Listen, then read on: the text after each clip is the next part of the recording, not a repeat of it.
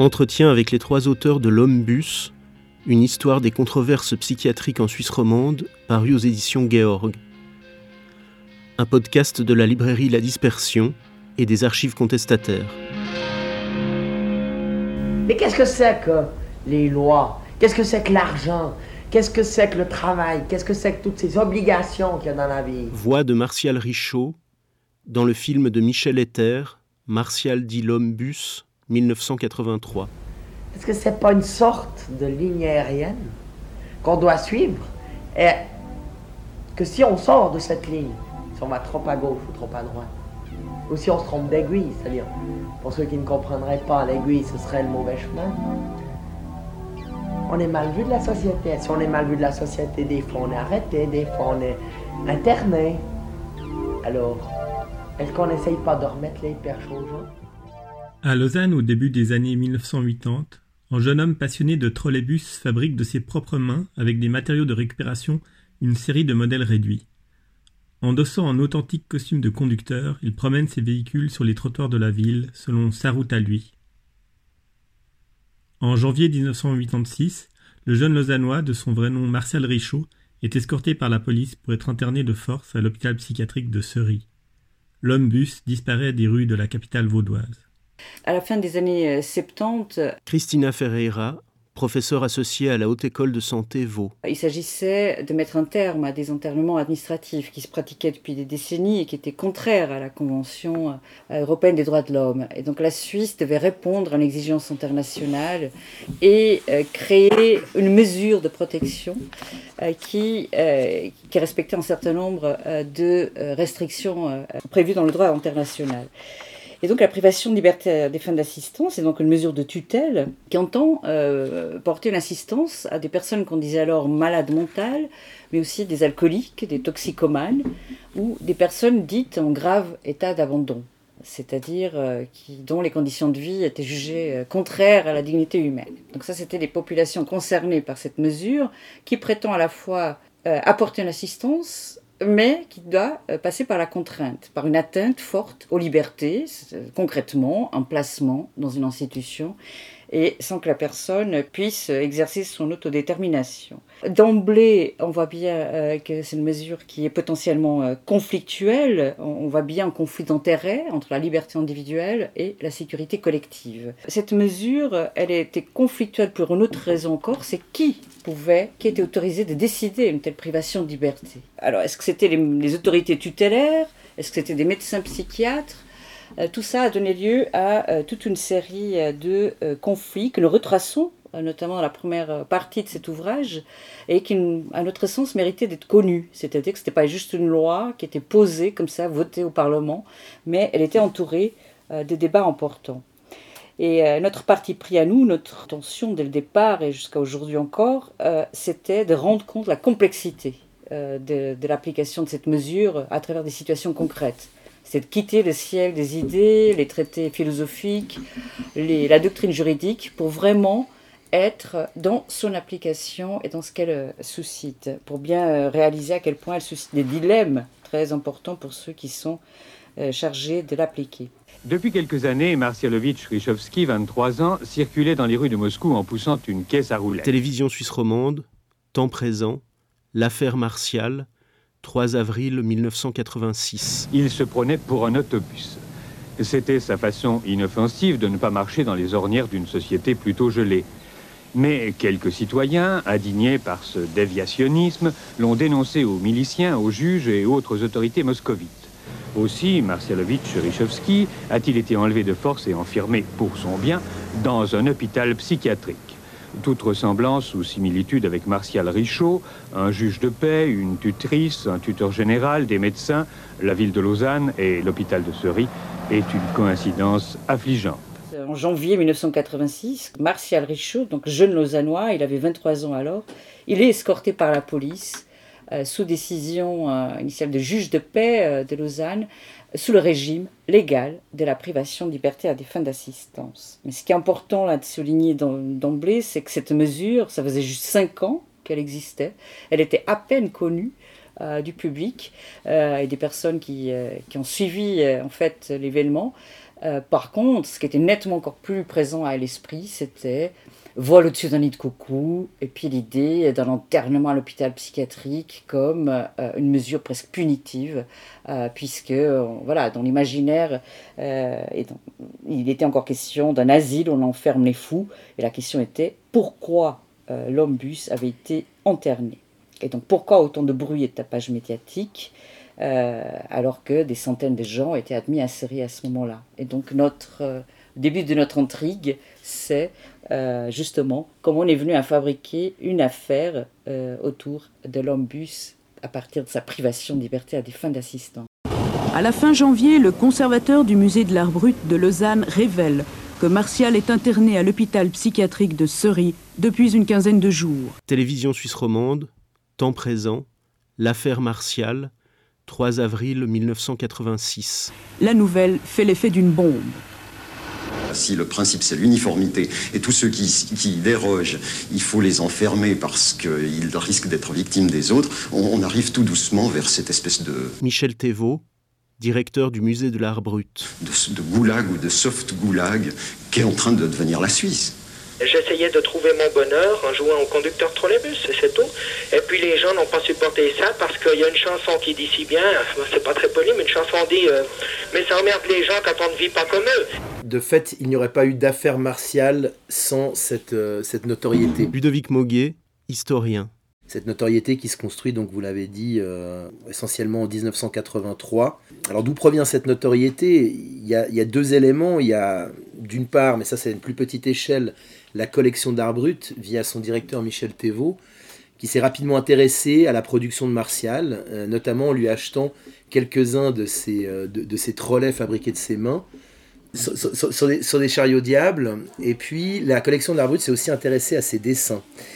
Mais c'est surtout le, le film de, de, Michel Ether qui contribue à la notoriété du personnage. Pour resituer rapidement, Michel Ether, euh, en 83, à peu près le même âge que Martial, c'est une petite vingtaine d'années. C'est alors son premier film de réalisateur. Il, tourne un court métrage sur cette figure de l'homme bus qui croise régulièrement en ville de Lausanne et puis qui l'interpelle. Il tourne un court métrage d'une, euh, ça fait 26 minutes dans lequel on suit Martial dans euh, ses déambulations urbaines dans les rues de Lausanne, et puis tout ce jeu qui se met en place avec, euh, avec les kidam, avec les, euh, les conducteurs des, des, transports publics.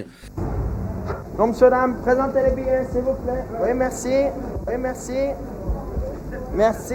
Voix de Martial Richaud dans le film de Michel Ether, Martial dit l'homme bus, 1983. Oui, d'accord.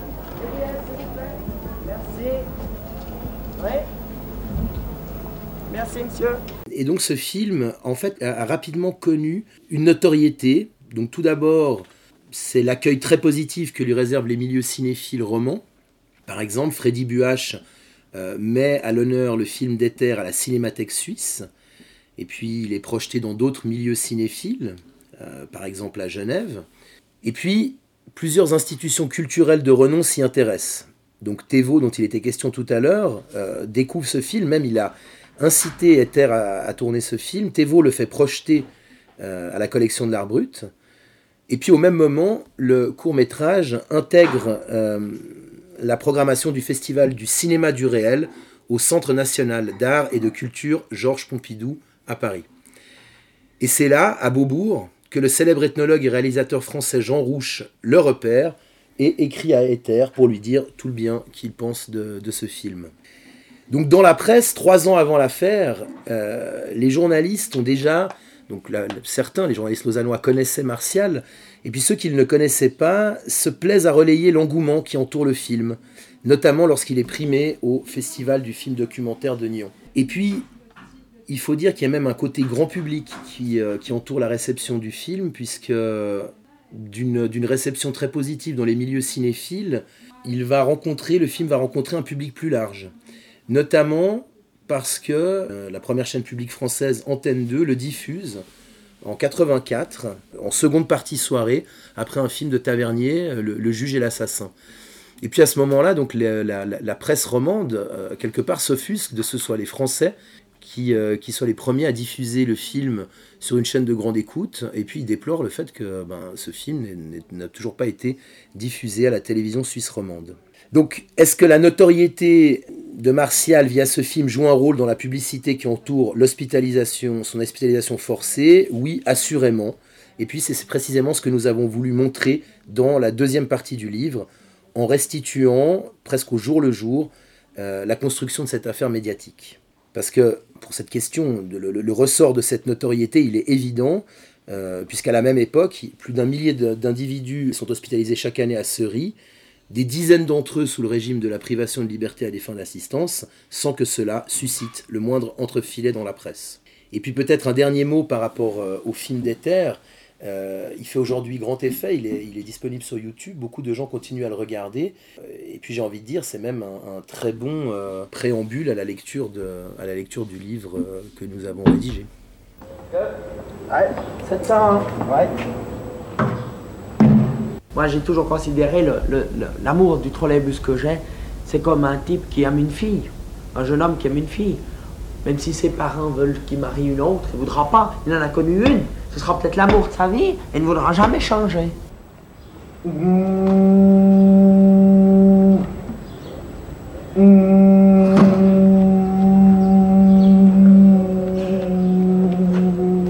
C'est que Martial n'est pas un clown. Martial, c'est avant tout un artisan. C'est quelqu'un qui a, euh, qui a des véritables compétences euh, techniques. Il y a une forme de virtuosité mécanique quand on voit la manière avec laquelle il construit, euh, ses, chariots sur, le, sur le modèle des trolleybus. Il connaît mais parfaitement toutes les lignes du réseau lausannois. Il connaît de nombreux conducteurs des transports publics. Il a lui-même euh, d'une manière ou d'une autre, pu travailler un petit peu dans les locaux des TL. Et donc il s'est familiarisé avec énormément d'aspects euh, des bus, donc du, trolleybus en tant que tel, mais du réseau euh, d'une manière plus générale. Et puis en fait, c'est aussi pour ça, c'est pas uniquement pour cette figure d'altérité dans les rues que les gens s'arrêtaient, mais c'est aussi parce qu'il y avait une maîtrise technique dans, cette manière de restituer extrêmement finement le fonctionnement d'un trolley à l'échelle d'un chariot, euh, d'un diable en fait, d'un chariot diable, mais tout le fonctionnement du bus, et puis il le sert, ce fonctionnement du bus, avec une, une capacité d'imitation hors norme. Il refait tous les bruits, et d'ailleurs on voit ça, c'est assez drôle, parce que encore maintenant, les gens qui peuvent témoigner, qui se rappellent de Martial, euh, qui témoignent sur les réseaux sociaux, il se, rappelle encore la manière qu'il avait d'imiter le sifflement des portes, le bruit des freins. Et lui, le bus, il le connaît parfaitement. D'ailleurs, quand il l'explique, euh, il connaît tous les termes consacrés, tout le, le lexique spécifique euh, au trolleybus. Donc le livre entend aussi revenir précisément sur cette, maîtrise, sur la maîtrise technique d'un passionné. Je fais tous les bruits du trolleybus. Donc sur un trolleybus, on m'a expliqué, un monsieur du dépôt m'a expliqué que quand euh, on arrivait à environ 3 kg d'air dans le, compresseur, euh, il doit se recharger automatiquement jusqu'à ce qu'on arrive à 8, 8 kg d'air. Au moment où il se recharge, ça fait comme ça.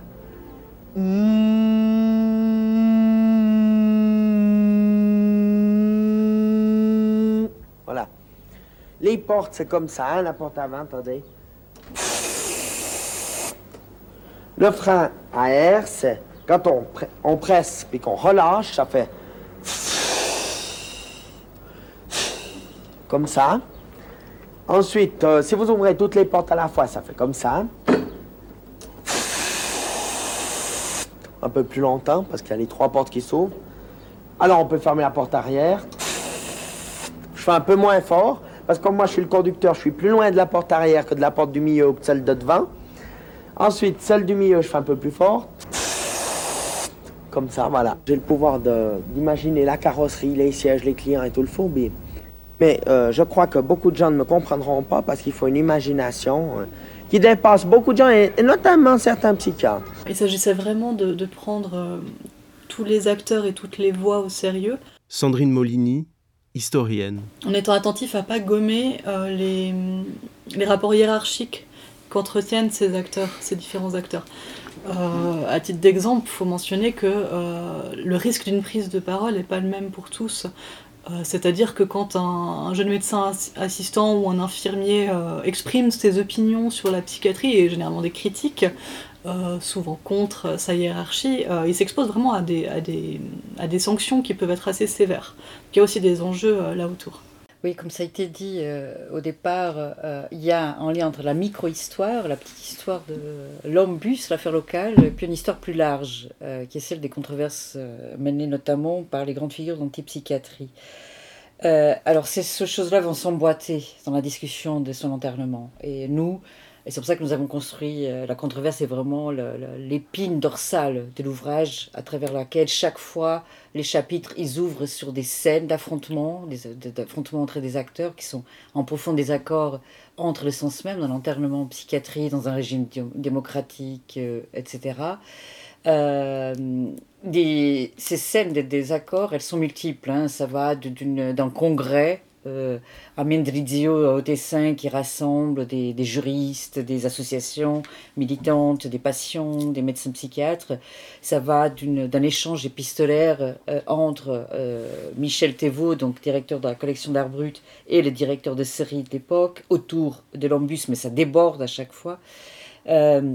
Et ça va bien sûr des manifestations dans la rue, les protestations, les tracts, etc. Donc ça, pour nous, c'était important, c'est dire à quel point euh, cette notion de controverse, elle permettait de voir euh, cet affrontement-là, mais aussi le souci pour euh, les personnes qui étaient en controverse de prendre à partie le public. Il fallait, pour parler d'une controverse, il faut un public sous forme que soit d'un un auditeur de radio, le, passant dans la rue qui va, qui va une manifestation, euh, le, lecteur de la presse qui va réagir ou pas par une lettre. Euh, il faut susciter quelque chose dans le public pour que les personnes réfléchissent, qu'elles commencent à avoir des doutes, qu'elles commencent à prendre position. C'est ça le sens de la controverse et ce, que, et ce qui est un enjeu immense encore aujourd'hui pour ceux qui lancent des controverses, c'est de pouvoir atteindre en fait le public et déborder de leur propre, leur simple dispute euh, d'idées?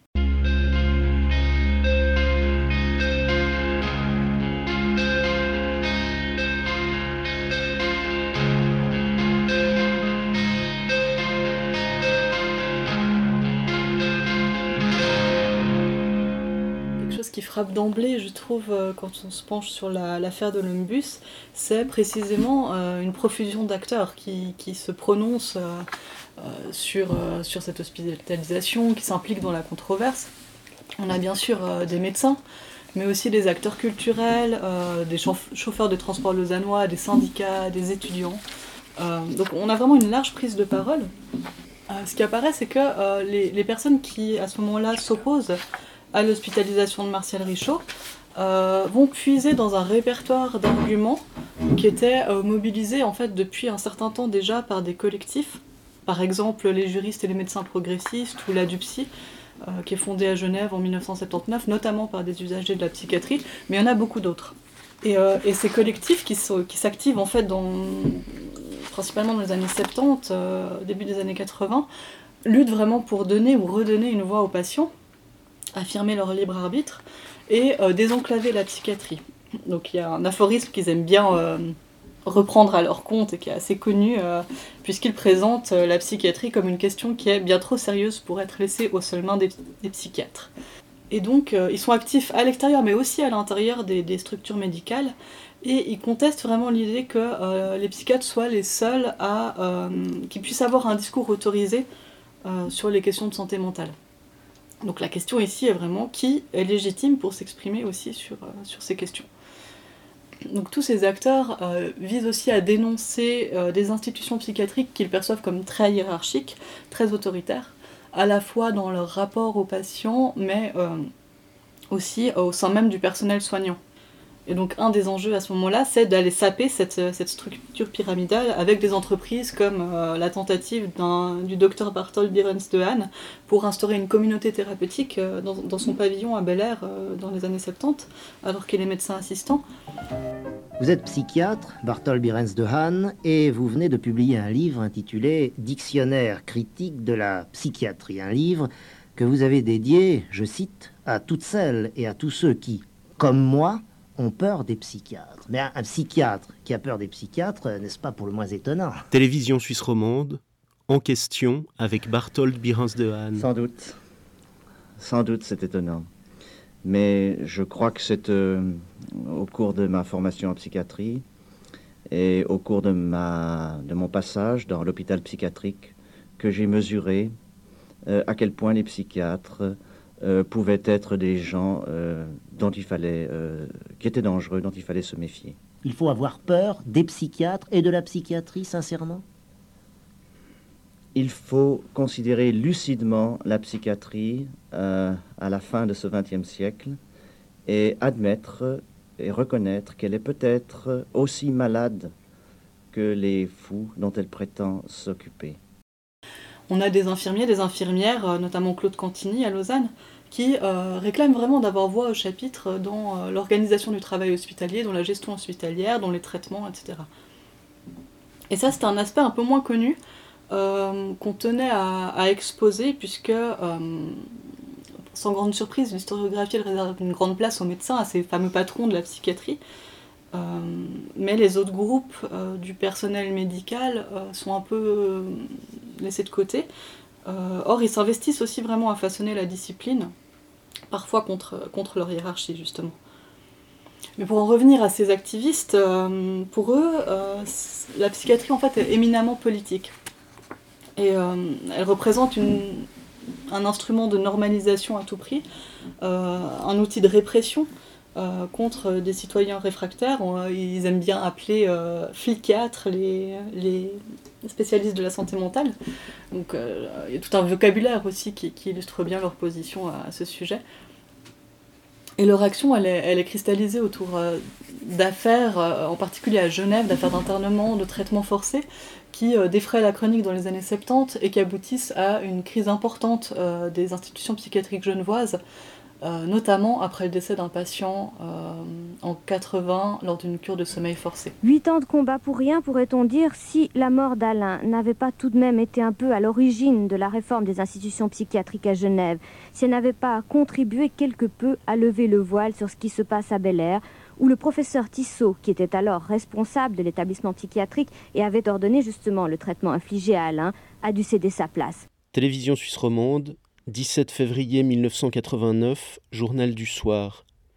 Reportage sur la conférence de presse à l'occasion du non-lieu prononcé dans l'affaire du décès d'Alain à Bel Air. C'était une mince consolation évidemment pour Sylvie, la compagne d'Alain, ce qui ce matin était tout de même un peu amer, et on la comprend. La justice a très souvent servi à protéger le fort et à écraser le faible. En l'occurrence, le faible était déjà mort, donc il n'y avait pas grand-chose à faire. Ce qui fait qu'effectivement, c'était dans la logique des choses d'aboutir à ça, c'est-à-dire à la fin. Ça, pas, ça, ça m'étonne pas. Par contre, ce qui me fait beaucoup plus peur, c'est d'une part la collusion des pouvoirs, c'est-à-dire pouvoir juridique, pouvoir médical, qui fait assez peur, et c'est surtout le comportement du milieu médical qui est absolument euh, terrible. Je renvoie aux lettres d'amour passionnées que tous les médecins euh, ont écrit à Tissot juste après la mort d'Alain pour le soutenir alors qu'il savait rien des conclusions et il savait absolument pas ce qui s'était passé. Et à ce moment-là, euh, ces associations de défense des patients euh, dénoncent en particulier autour de ce décès, euh, le silence qui entoure les, pratiques psychiatriques. Et donc ils cherchent vraiment à exposer ce qui, se, produit dans ce qu'ils appellent parfois la forteresse hospitalière. Et c'est un élément qui va être important dans l'affaire de l'Umbus, où justement la dénonciation d'un culte du secret est un ressort important. Pour résumer, on voit vraiment que le, cas de, de l'Umbus s'inscrit dans l'héritage de, de, ces mouvements, euh, et s'inscrit aussi dans, une culture de la contestation euh, qu'on a eu la chance d'étudier, euh, notamment grâce aux archives contestataires à Genève, donc on, les remercie ici. et cette culture, elle se caractérise par tout un, répertoire d'instruments. Christina l'a dit avant, mais on a la, distribution de tracts, de brochures, souvent de fabrication artisanale, l'organisation de conférences, de débats publics, de manifestations. On va mobiliser la presse, aussi la presse militante. Plus rarement, on assiste à des actions chocs. Donc, par exemple, euh, quelqu'un est allé euh, voler et détruire un appareil électrochoc ou va incendier la voiture du directeur de Bel Air. Le tout accompagné d'une imagerie euh, vraiment percutante. Beaucoup de ces ingrédients, pas forcément tous, mais beaucoup de ces ingrédients se retrouvent dans l'affaire de l'Umbus. Mais en même temps, il importe aussi de signaler ici que cette affaire intervient à un moment où ce militantisme très intense amorce un déclin, ou en tout cas sous cette forme. Et par la suite, les, associations, les nouvelles associations de défense des droits des patients vont davantage chercher à fonctionner en, composant, en dialoguant avec les institutions psychiatriques. Dans ce, mouvement-là aussi, leur, leur, lutte, leur critique se, se dépolitise, dans, en tout cas dans une mesure importante.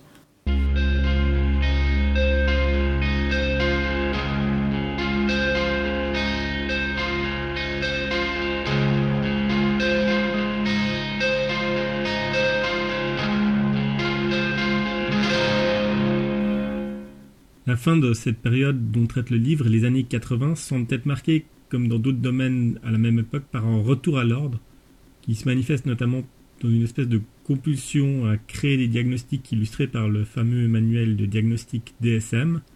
Si on déborde un peu du cadre de l'ouvrage, est-ce qu'on peut dire quelque chose de la montée en force du management dans l'hôpital qui intervient à la fin des années 80 Et quelle forme prennent les controverses dans l'hôpital des managers? Peuvent-elles encore y exister? Bon, là, nous, nous débordons largement du cadre chronologique, on va dire, d'ouvrage, même si nous mentionnons euh, de manière très brève euh, ces tendances-là. Euh, ce passage d'une psychiatrie euh, qui était euh, telle qu'elle a été décrite hein, tout à l'heure, qui fonctionnait avec une, structure pyramidale, une direction par des patrons de la psychiatrie hein, qui dirigeaient ces institutions parfois pendant 25-30 ans, qui résidaient avec leur famille dans l'enceinte même de l'hôpital, et qui avec quasiment le monopole décisionnel, même s'il y avait des commissions euh, desquelles il s'entourait euh, d'autres médecins directeurs. Mais il y avait vraiment un fonctionnement là qui a été critiqué, et progressivement, aussi, que c'est aussi un fruit de la contestation, euh, qui a été évoqué tout à l'heure, euh, il y a eu progressivement un changement dans euh, la façon même de penser des institutions. Et l'hôpital est une entreprise publique comme une autre. Donc elle a été prise dans, ce, dans cette dynamique managériale où il fallait atteindre plus d'efficacité et de concevoir une gestion d'hôpital qui est bicéphale. C'est-à-dire qu'on a d'un côté une direction médicale euh, qui s'occupe des soins, mais on met à la tête de l'administration des hôpitaux euh, des euh, gestionnaires qui viennent d'autres disciplines et qui ont d'autres préoccupations, notamment les coûts, l'efficacité des, des, pratiques, les flux d'entrée et de sortie, bref, c'est toute une autre logique qui va petit à petit s'infiltrer dans l'hôpital psychiatrique et de façon relativement inédite et avec des conséquences. Et il est vrai qu'aujourd'hui, quand on fait du travail travail d'immersion hein, de type ethnographique euh, dans un hôpital psychiatrique en Suisse romande, on, réalise assez vite euh, que les pratiques au quotidien sont euh, structurées de manière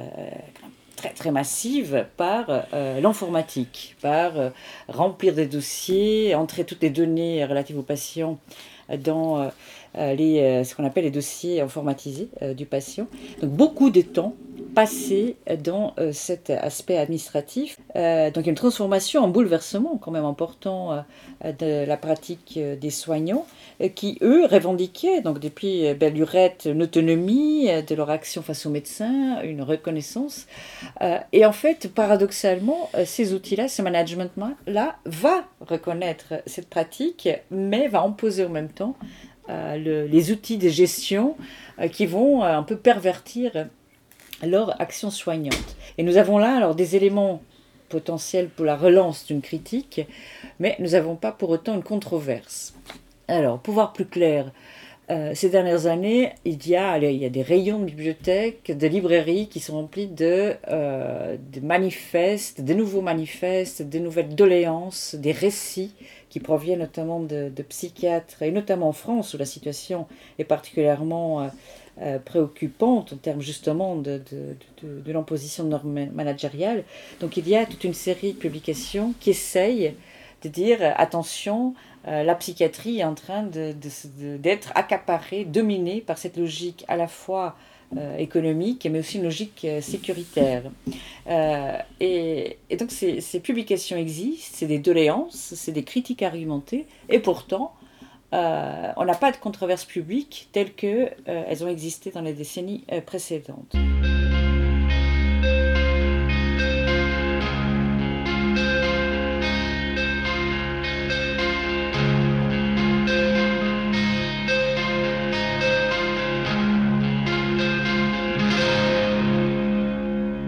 Qu'aujourd'hui, il y, a tout un mouvement mémoriel autour de, des internements administratifs, une question qu'on aborde également. Et à ce titre, les, chercheurs qui travaillent sur ces questions sont vraiment invités, notamment par le politique, euh, à, s'intéresser euh, au regard des personnes qui ont vécu euh, les mesures de contrainte. En l'occurrence, on parlait plutôt d'internement administratif, mais c'est le cas aussi pour, pour les internements psychiatriques, les, les hospitalisations sous contrainte. donc ils sont, les chercheurs sont invités à dialoguer avec ces personnes et à faire de la recherche en intégrant leur point de vue aussi. Donc euh, pas seulement euh, de faire une sorte par le haut, mais, vraiment d'aller voir, euh, d'aller prendre leur perspective en, considération. Ça, c'était aussi un point qui était important pour nous. Dernière chose, en termes de, la réception de ces livres, tel qu'on l'espère, et peut-être au risque de passer pour des militants, c'est de, pouvoir en fait réactualiser un des slogans importants qui apparaît dans le livre, qui était un slogan de l'époque, c'est euh, la psychiatrie est une affaire de tous. Euh, et de se dire que aujourd'hui, on pourrait tout à fait réactualiser une autre chose, c'était le dialogue qui était constant à ce moment-là entre les sciences humaines, les sciences sociales, des praticiens, des assistants sociaux, des patients, des associations en train de se, construire. Mais il y avait un croisement de euh, réel de discipline, de, de, profession, euh, en se disant la psychiatrie n'est pas que l'hôpital, ce n'est pas que euh, les médicaments, elle engage des questions telles que la liberté, la créativité, la place de la, dans la cité quand on relève de la folie, quand on n'est plus, ou peut-être qu'on n'a jamais été dans une économie productive, dans une société salariale. donc à ce moment-là, euh, comment dire, cette mouvance euh, qui réfléchissait euh, au statut du fou dans la cité, en fait, englobait bien d'autres questions comme l'hébergement, le travail, et surtout avait cette idée de pourquoi pas discuter de ça, justement, dans la cité, puisque, et ça, ça n'a pas changé, loin de là, chacun de nous a, de près ou de loin, un lien avec des situations, des problèmes, des personnes, on s'occupe les professionnels de la psychiatrie. Il nous paraît, euh, à travers ce livre, qu'on peut tout à fait euh, créer euh, ces, ces, moments de discussion où le travail de recherche, le travail de civique, le travail professionnel, le travail, les personnes elles-mêmes sont entre en, en, dialogue pour voir alors aujourd'hui qu'est-ce qui se passe. Et ça c'est quelque chose que en documentant ça dans le livre, notamment des expériences, ce qu'on appelé à l'époque la socialisation euh, de la folie, euh, c'est-à-dire euh, d'aller vers les quartiers, les maisons de quartier notamment, les syndicats, la petite PME, tous ceux qui avaient peut-être quelque chose à dire et aussi une solution, des solutions tangibles à trouver pour des personnes, notamment quand elles sortaient des hôpitaux, puisqu'il fallait libérer les, les malades, mais encore fallait-il qu'ils atterrissent quelque part. Et cette question-là reste passablement d'actualité. Donc on espère c'est dire il y a des choses qui appartenaient à des contextes, bien sûr. Euh, euh, Parme, Parme la Rouge n'est pas euh, Genève,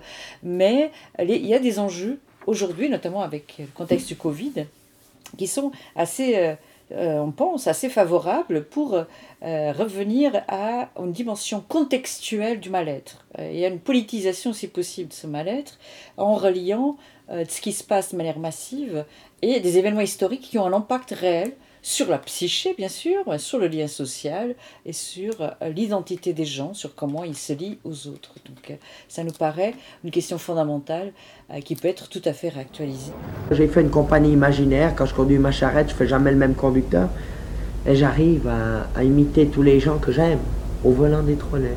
Donc c'est une compagnie qui m'aide à, à supporter le monde.